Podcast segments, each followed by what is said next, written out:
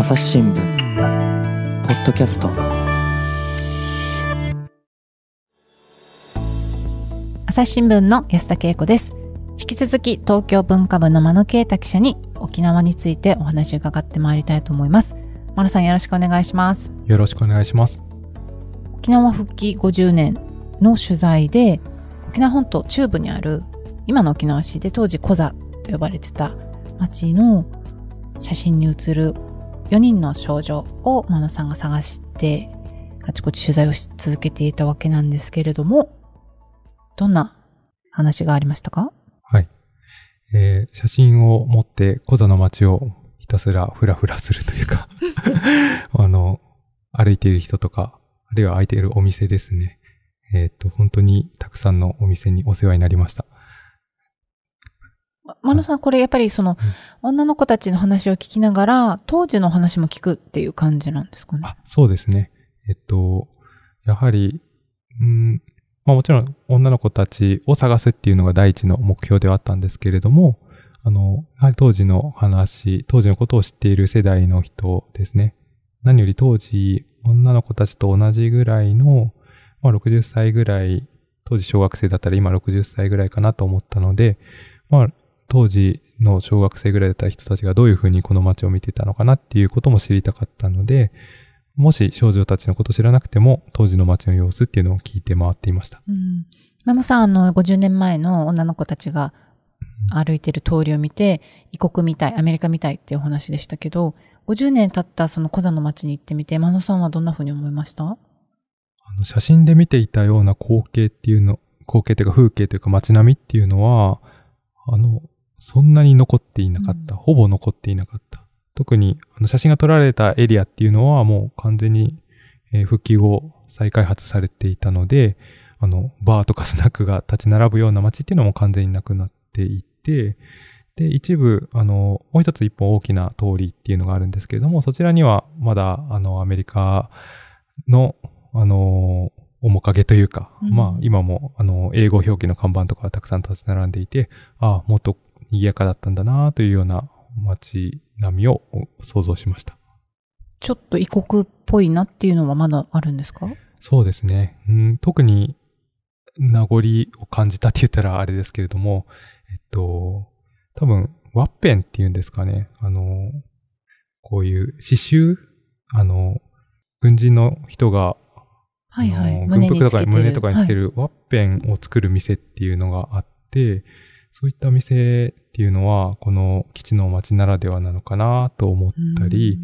あるいは、あの、ロックミュージックをガンガン流してるような音が店、うん、店の外にも聞こえてくるような街があったり、まあ、あるいは食べ物屋さんとかもですね、あの、あったりして、あの、あ、こういうのがもっとずらっと並んでいたのかなっていうのを感じました。うん。コザの街でお話聞いてて印象に残った話は他に何かありましたか？えっと、特に印象的だった話っていうのが、ちょうど、えっと、化粧品店の女性から聞いた話っていうのがあります。で、その女性っていうのは、えっと、世代で言うと、復帰の時に中学生ぐらいということだったので、まあ、この女の子、写真に写ってる女の子たちよりもちょっとだけ年上なんですけれども、あ、この、あの、通り通って私も通学したよっていう話だったので、まあ、当時の通学路がどんなだったかっていうのを、その女性から聞いて、なんとなく想像することができました。真野さんさっきあの写真見た時に、いや、こんな歓楽街通って小学生の女の子たちが怖くなかったかなって思ったっていうお話されてたんですけど、その当時中学生だった女性は何かおっしゃってました？はい。結構びっくりだったんですけども、その女の子たちが通っている通りっていうのは、まあ表の通りだったそうで、うん、ああ、この表通り通ってたら安全だよっていうような話をされていました。じゃあ、ここは全然危ない通りじゃないんだ。はい、マ野さんが心配したような通りじゃないんだよってことだったんですね。はい。なんかその大通りだと、深夜まで、だいたい0時ぐらいまでお店も開いているみたいで、うん、それこそネオンがすごい光っていて、明るかったそうで、この表の通りを歩いている限りは、あの、大丈夫だったということでしたが、うん、やはりその一本裏の通りとかに入ると、なんかすごく、あの、治安がよろしくなかったというようなお話をされていて、もう小学生の時は絶対そういう裏通りには近づかないようにしていたというようなお話をされていました。治安が悪いっていうのは、これは米軍基地と関係するんですか？えっとですね、まあもちろん、その、米軍基地絡みの、あのーまあ事件みたいなのもあったそうなんですけれども、やはりちょっと、まあ夜の街みたいなところもあったので、なんかいろんな人が集まっていた街だけに、あのーまあそういった事情から来る、あのーまあ事件みたいなものが、あのーたびたび起こっていたよというようなはことをその女性は話していましたね。ねえ、コザっていうと、その70年代のコザでは、私がこれも、あの、自分が学生の時に習った知識としてあるのは、コザ騒動、コザ暴動と呼ばれることなんですけど、そんな話もありました？はい。その女性は、えっと、なので、まあ、復帰の年の2年前ですかね。はい1970年にあったコザボード、コザ騒動と呼ばれる事件なんですけれども、えっと、まあ、コザの町で交通事故をきっかけに、あのーまあ、住民、地元の人たちが米軍の車両をひっくり返して焼いた、あのー燃やしてしまったという事件なんですけれども、まあ、その交通事故が起こる前からですね、あの、コザの地元の人たちは、米軍に、米軍への、まあ、不満というか、ぶううっせきした気持ちみたいなのがとてもあったようで、で、それが爆発した事件というふうに私もはい聞いておりました。うんただなんかあのーこの前、マノさんから聞いたお話だと、コザの町っていうのはやっぱ基地の門前町としてすごく賑わってたわけですよね。で、あの、学校の先生のお給料よりも高いお給料をもらえるようなお仕事があったっていうことでもあったと思うんですけども、そんな町でも米軍に対する不満っていうのは溜まってたんですか？私もそこはちょっと疑問だったんですけれども、まあ、よくよく調べてみたり聞いてみたりすると、やはり基地、例えばその少し前の時期、小座騒動が起きるすぐ前の時期にも、そのすぐ隣の嘉手納基地の、あの、弾薬庫の方で毒ガスが漏れる、うん。あの、みたいな事故があったり、あるいはその直前、また別の地域にはなるんですけれども、交通事故で、あの、まあ普通の市民が、あの、犠牲になるような、米軍関係者による事故みたいなのがあったりして、やはりかなりそういった、ある意味基地のね、恩恵と言っていいかわからないんですけれども、基地と一緒に栄えた町の中にあっても、やはり米軍に対する、あの、不満みたいなものはすごく溜まっていたというような話は聞きました。うん、そそうですね。その、真野さんがおっしゃったのは多分、あの、沖縄本島の南部にある糸満っていうところで、その、小座騒動が起きる、あの、前に、主婦が引かれて、米軍車両に引かれて、亡くなるっていう事故があったんですが、これ結局その運転手さんは、あの、軍法会議で、えー無罪になるんですよね。で、やはりその沖縄の市民が犠牲になるのに、なんで誰も裁かれないんだっていう、そういう不満っていうのが、まあ、積もり積もっていって、えー基地と一緒に栄えてた小座でも、その不満っていうのが爆発したっていうことですよね。そうですね。で、まあ、その小座騒動とか小座暴動っていうのを、まあ、それも、まあ、歴史的事実として、なんていうか、あの、そういう概要の話はよく聞いていて、で、当然その事故を起こした米兵、米軍関係者だったり、あるいは住民の、火をつけた住民の方だったり、地元の警察官だったりっていうのがいたんだなっていうのはなんとなく想像はしていたんですけれども、うん。実際現地で、あの、私が聞いたその当時、あの、まだ小学校だったと思われるんですけども、女性の話を聞くと、なん、そういうことはちょっと一歩引いているというか、うん。あの、まあ、そもそもその小座騒動みたいなのが起きているのを知ったのが、近所の人からのお知らせというか、なんか今、あの、米軍の車両焼かれてるらしいよ、みたいな噂話みたいなものから聞いたっていう話でした。商店街で、そうですね。なんか向かいの人からって聞いてたんで、まあ近所の人からだと思うんですけれども、で、なんでその女性のところにアナウンスがあったかっていうと、なんかその女性のお父さんが、あの、車を持っていて、で、あの、あいわゆるアメ車、あ米国製、アメリカ製の車に乗っていたらしくて、で、当時何が起こってるか全然わからないから、うんとりあえずアメリカの車両全部焼かれるんじゃないか、うん。みたいな心配があって、で、女性のお父さんは慌てて、あの、車を動かして、あの、遠くに避難させたみたいな、そうその女性にはコザソードっていうのはそういうエピソードとして映っていたっていうような話を聞きました。えっ、と、真野さん他にもお話取材されてて、あの、音源があるので、はい。こちらも聞いていただきたいと思います。とにかくこんなにねこんなに世界が変わっちゃうとね基地はないといけないことにはなってきてるわけ。防御するシステムはなくちゃいけない。しかし防御するためにいろんな設備をするっていうことは目標になるからね。攻撃のあっちの軍事基地をターゲットにしろ。とウクライナもそうですもんね。真っ先に軍の施設がやられてます。だから僕僕なんか友達と話するけど始まったらどうする？逃げるところないからね美味しいもん食って寝とこうか 一番それがいいよで、これは商店街で聞いたお話ですよね。はい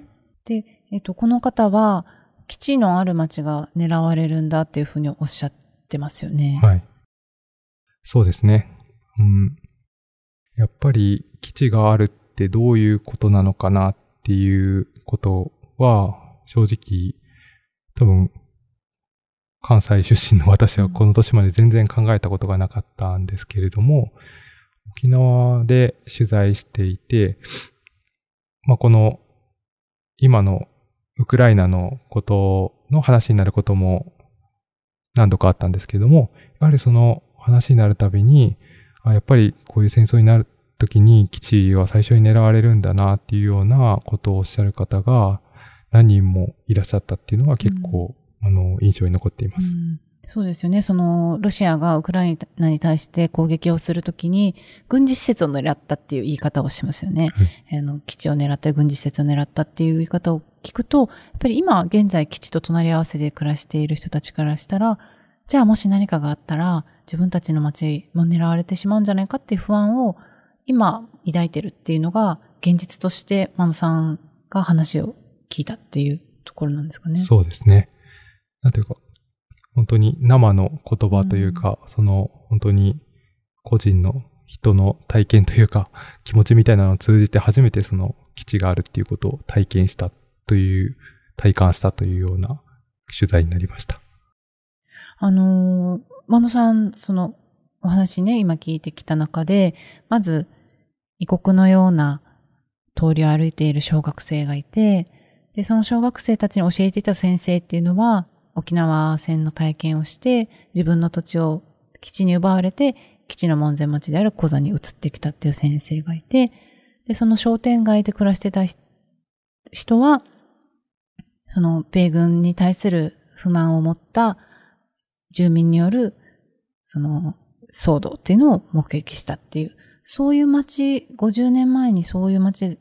あ、ことがあったんだっていう街に、真野さんは立ってみて、どんなことを考えましたか？そうですね。やはり、先生の話で、まあ、やっぱ米軍基地があることへの強い不満みたいなものも感じつつ、一方でその女性の話ですね。あの、当時、通学路を通った、当時子供だった女性の話の中で、まあ、比較的印象的だった言葉が、うん、それでもやっぱり、アメリカの人も隣人だよねみたいな言葉も出てきて、で、まあ、当然です。本当に当然なんですけれども、あの、やっぱり、いろんな、いろんな見方、感じ方があるということを改めて感じました。で、まあ、小座騒動であったり、あるいは沖縄復帰って考えると、やっぱどうしても沖縄の人みたいな、抽象的な沖縄の人みたいなのが、あの、いるみたいに、あの、知識がないと感じてしまうんですけれども、やっぱりその出来事に対して、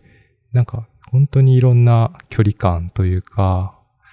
立場の人がいたんだなっていうことを感じさせられました。それこそ今回のき取材のきっかけっていうのが写真だったので、はい。本当に点というか、あの、うん時間的にも場所的にも、なんていうか、すごい歴史の時間の中を、時間軸の中を、の本当に一点だけだと思うんですけども、なんかそれを掘り下げていくことで、なんというか、すごい立 3D になったというか、うん。立体になったみたいな、そういう感情、そういう感想を持ちました。うん。私、あの、ちょうど4年前になるのかな、うん。沖縄で、あの、辺野古の基地移設のうん。賛否を問う県民投票があった時に、コザの町を取材したんですね。で、そこでお話を伺った人も、マナさんがおっしゃってたみたいに、米軍の関係者っていうのは自分の友人にもいるし、で、今朝当時ですけど、一緒にその日曜日に、あの、街の清掃を一緒にしたりとかして、だから、あの、親しく距離、あの、近い距離で付き合ってる人たちで、友達もいると。一緒に、あの、あるお店に行けば会える友達もいるんだと。だから、あの、なんだろう、その、米軍だから反対っていうわけじゃないんですよね。うん、友人なんだけど、じゃあ、えーこの、辺野古の基地っていう賛否をどうするかっていう時に、ものすごく悩むっていうお話だったんです。その基地の町に住んでるからこそ、わかること、わかる、うーん、大変さ、苦労。いいことも当然あるんだけど、まあそれだけじゃないですよね。苦労があるわけであって、うんこれを、じゃあ他の地域の人が自分の今いるような立場になるかもしれないって考えたときに、それはいいことだよとお勧めできるかって考えたら、難しいわけですね。考え込む。で、この人が言ってて私が印象に残ったのは、その、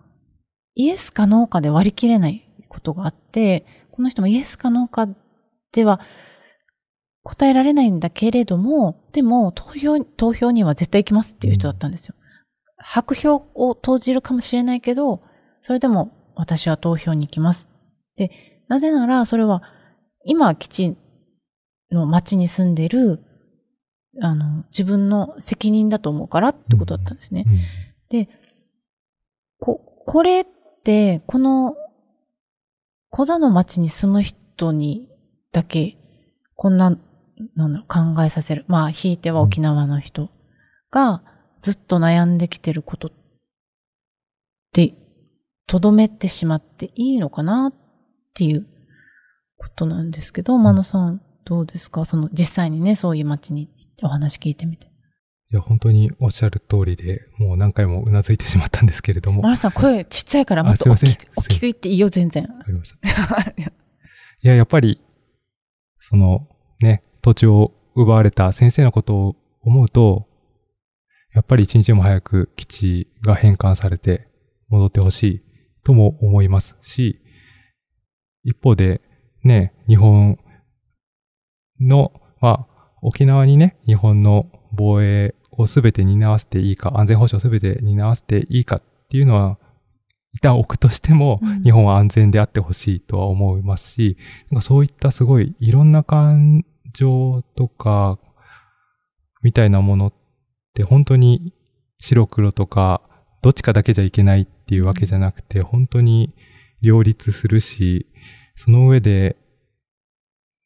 考えなきゃいけない問題っていうのがあって、本当にこの、なんていうか、複雑さというか、みたいなもの、割り切れなさみたいなものをすごく感じたんですけれども、でもやっぱり知ることというか、やはり一人でも多くの、まあ、友人を作ると言ったら軽いかもしれないんですけれども、やっぱり基地の話とか安全保障の話をするときっていうのは、今、戦争の話もそうですけれども、日本側とか、ウクライナ側とか、国民側とか、ロシア側っていうことに、会話とかになってしまうと思うんですけれども、そ、その視点だけじゃなくて、やっぱり、その土地で暮らす人たちの顔っていうのを具体的に、名前と顔っていうのを具体的に思い浮かべながら、やっぱり考えていかないといけない。そのためにやっぱり知らないといけないっていう、といけないなっていうことを、すごく考えられ、せられた主題だったなと思います。うん。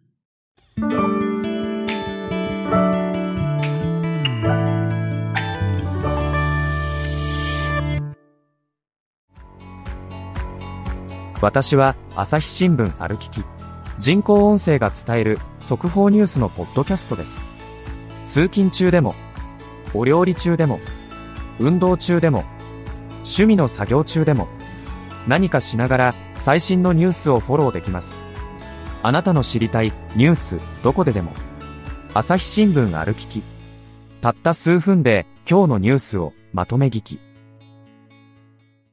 いや、あのね、私が天野さんに大きい声出してって言ったのは、もしかしたら自分は本土の人だから、その、言っちゃいけないっていうか、言う立場じゃないなって思ってるんじゃないのかなっていうふうに感じたから言ったんですけど、うんあの、私も知らないこと多いんですよ。沖縄で生まれ育っても。知らないの当たり前だと思うんですよね。で、あの、その沖縄の人じゃないと話しちゃいけないっていうんだったら、もう何も話せないじゃないっていうのがあるから、マナさんにはぜひ大きい声で話してほしいな。大きい声で話す神戸の人っていうことで話してほしいなって思うんですけど、はい。私がもう一つ、マノさんの、その、この記事で、ああ、そうだなとうなずいたのが、その、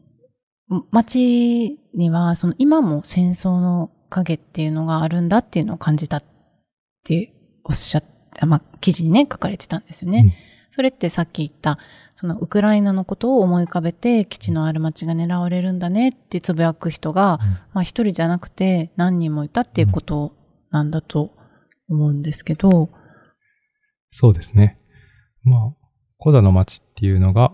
まあそもそも戦後でき、えっ、と、戦後に、あの、基地ができて、で、まあそこに集まる形で栄えた町だったと。で、その繁栄っていうのが、まあ特にベトナム戦争、1960年代のベトナム戦争が始まって、で、沖縄からベトナムに、あの、戦闘機で出かけていく兵隊さんたちがたくさんいて、まあそうした兵隊さんたちが落としていくお金で反映したとうんいうところでも、やはり戦争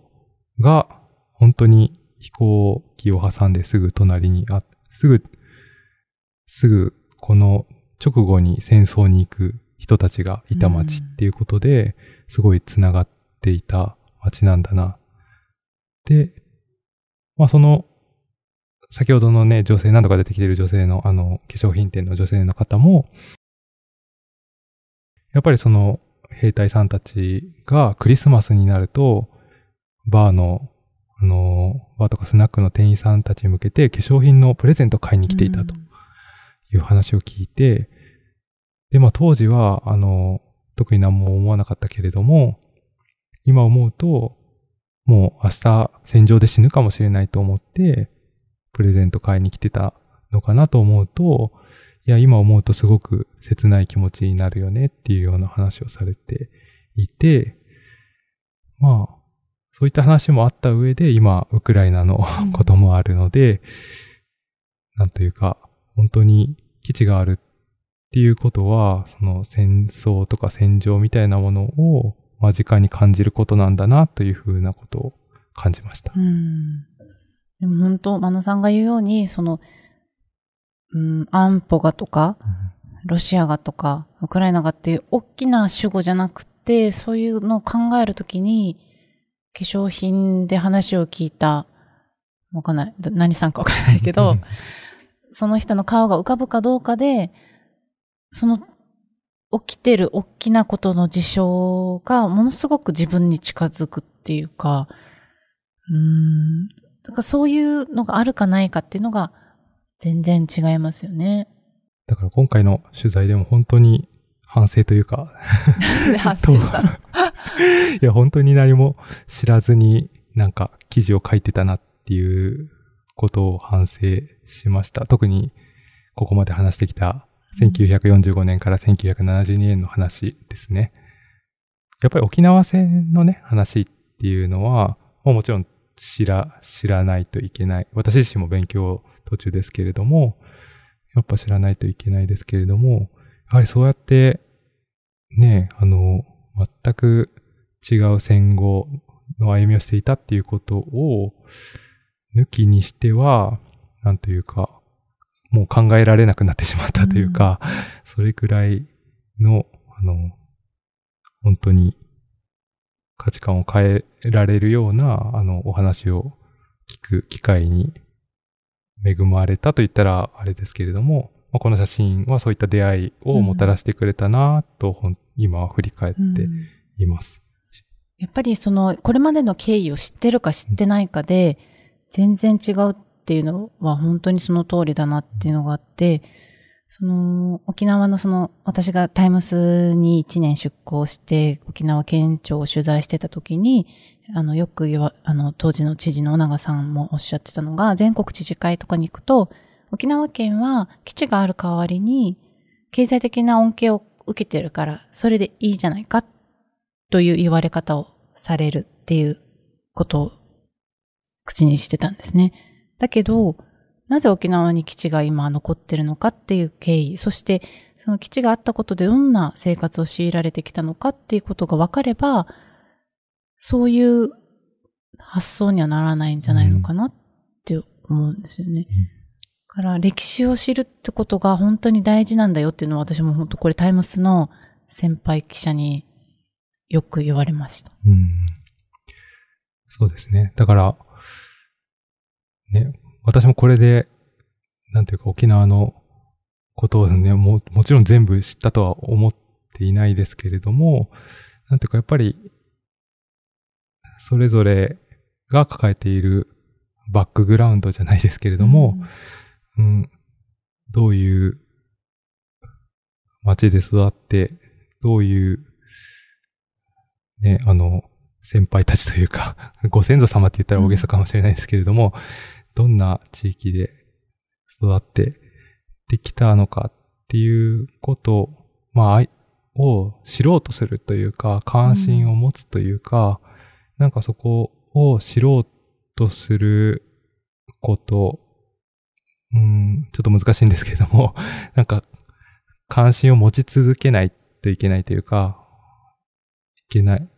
持ち続けないと、うん、まあ、知ったからといってすぐに解決する問題ではもちろんないと思うんですけれども、うん、そこに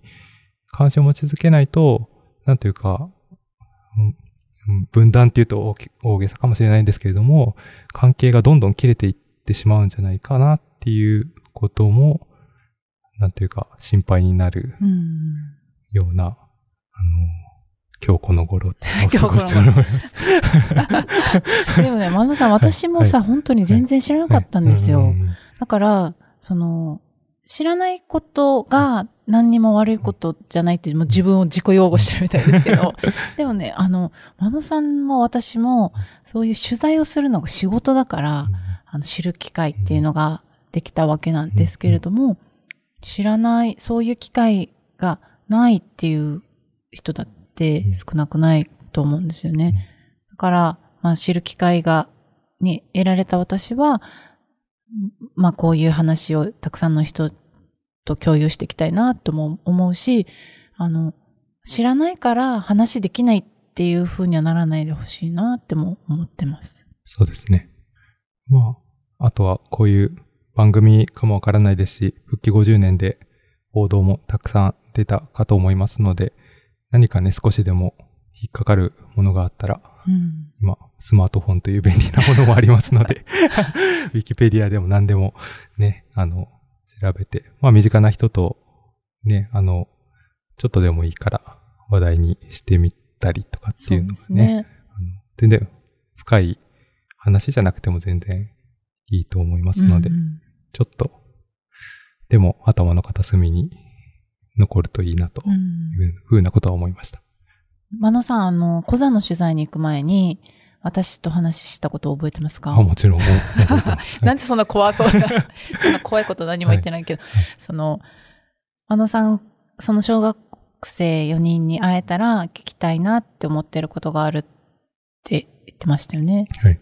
どんなことでしたっけ？えっと、その4人の小学生は、えっと、制服、釣りスカートの制服姿なんですけれども、よく見ると4人の、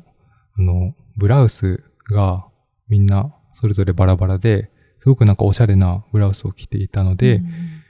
そのブラウスはどうや、どうやって買ったの？みたいなことを聞こうかなと思ってました。本当その、今、小座、その小学生4人にはまだ会えてないんだけれども、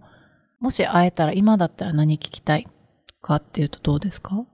そうですね。聞きたいことっていうのはなんか、取材すればするほどどんどん増えていきまして、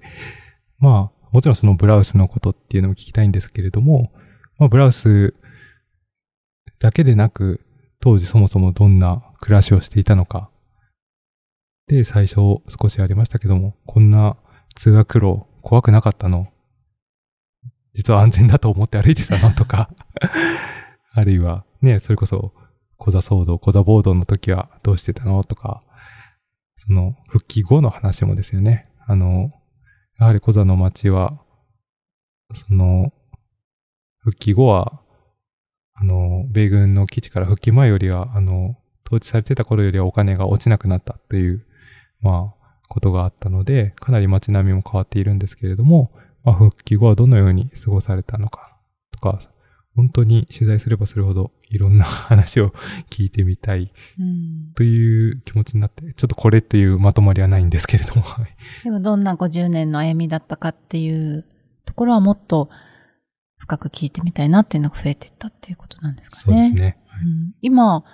取材は結局、どんな風になってんでしたっけ？今現在たどり着けてはいないんですけれども、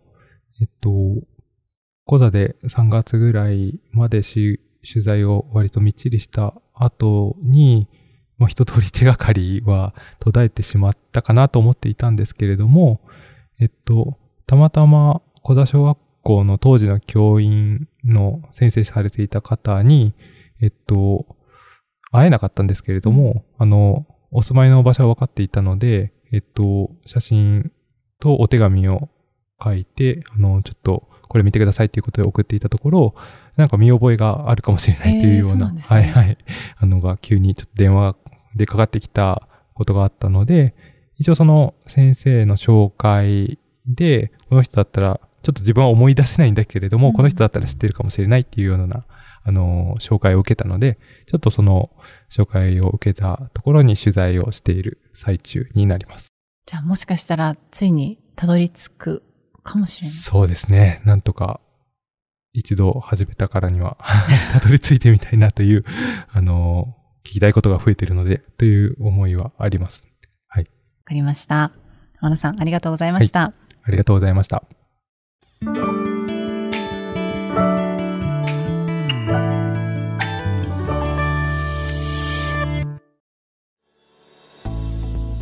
はい。文化部の真野啓太記者にお話を伺ってまいりました。で、真野さん。はい。今回この、小座の小学生だけじゃなくって、真野さんは他にも写真の方辿って記事にされてますよね。はい。この他にも、えー復帰の当日、1972年の5月15日に、えードルから円に交換する時の様子のお話を伺ったり、あるいはその当日にデモ行進に参加された、あの、当時高校生の女性のお話なんかを聞いたりしています。これは朝日新聞デジタルで読めますか？あ、そうですね。朝日新聞デジタルのページで読むことができます。また、それらの写真っていうのを一覧で見られる沖縄1972というページをあの沖縄タイムズさんと共同で作りましたので、そちらもぜひ合わせてご覧になっていただきたいなと思ってます。はい。沖縄1972写真でたどる日本復帰50年ということで、朝日新聞のサイトでは変わらぬ願いっていうサブタイトルがついている、えー写真群が見れて、えータイムスでは変わる日常っていうタイトル、サブタイトルがついた写真の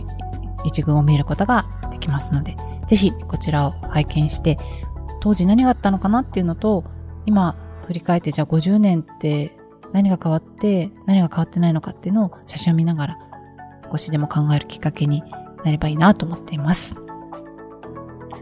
い。よろしいですか？はい、大丈夫です。いもうその通りです。